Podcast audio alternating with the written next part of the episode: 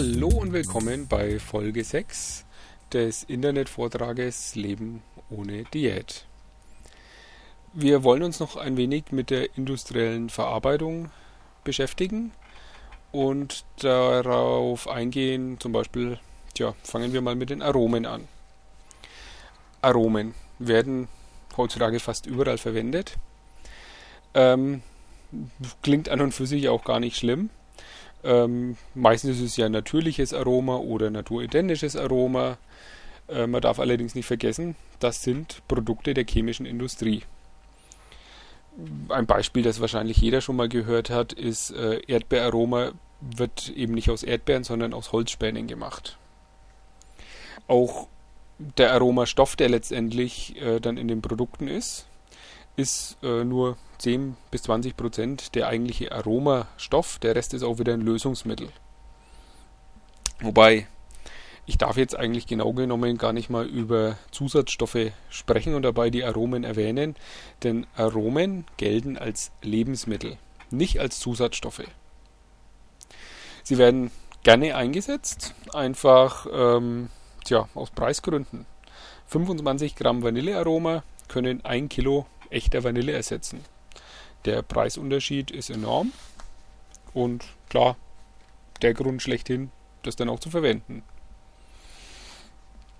Äh, weitere Zusatzstoffe, äh, sehr beliebt auch Geschmacksverstärker und hier gerade das Glutamat. Glutamat ist ein bisschen in Verruf, weil es auch das China-Restaurant-Syndrom auslöst. Ähm, benannt deswegen, weil einfach Glutamat in China-Restaurants recht gern eingesetzt wird. Und also es gibt etliche äh, Personen, die deswegen auch nicht mehr in China-Restaurants essen können, eben wegen diesem Syndrom. Die vertragen den Stoff einfach nicht. Allerdings, 2003 wurden weltweit trotzdem 1,5 Millionen Tonnen Glutamat verbraucht. Also schon stolze Mengen. Auf Zutatenlisten findet man es trotzdem komischerweise gar nicht so oft, denn hier wird kreativ verschleiert, sage ich mal. Äh, da steht dann Hefeextrakt oder Trockenmilcherzeugnis oder sowas. Damit ist das gleiche gemeint, aber nicht jeder versteht es gleich. Außerdem Hefeextrakt klingt doch gar nicht so schlimm, oder? Die Industrie ist eben generell sehr kreativ, was die Inhaltsangaben betrifft. Ähm, Beispiel Joghurt, ein Fruchtjoghurt. Da steht als Inhaltsangabe dann sowas wie Fruchtzubereitung. Das soll wie Fruchtmarmelade klingen, besteht in Wirklichkeit aber aus Chemie, aus Aromen, Farbstoffen, Füllstoffen und so weiter.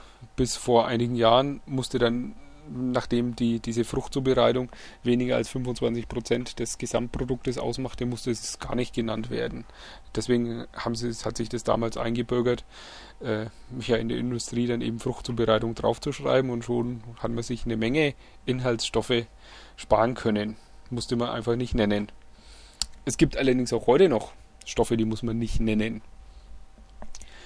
Ähm, als Beispiel Dimethyldicarbonat. Das ist auch als E242 bekannt. Okay, den wenigsten wird es bekannt sein, denn es ist ein deklarationsfreies Kaltentkeimungsmittel. Deklarationsfrei heißt also, es muss nicht draufstehen. Das wird in Getränken eingesetzt, und zwar in einer ganzen Menge Getränken. Und ähm, tötet dort Getränkeschädlinge, also sowas wie Gärhefen.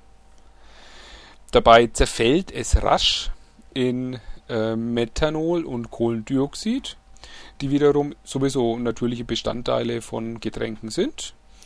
Und weil es ja zerfällt, ist ja dann eigentlich nichts mehr drin und deswegen muss man es auch überhaupt nicht angeben. Gut, oder? Ähm, ja, jetzt sind wir schon wieder etliche Minuten, schon wieder bei fast fünf. Deswegen würde ich sagen, machen wir auch für heute schon wieder Schluss. Und machen dann noch einmal eine Folge über Zusatzstoffe und auch was da für Grenzwerte gelten, wie das bewertet wird. Ähm, ja, bis dahin sage ich Tschüss.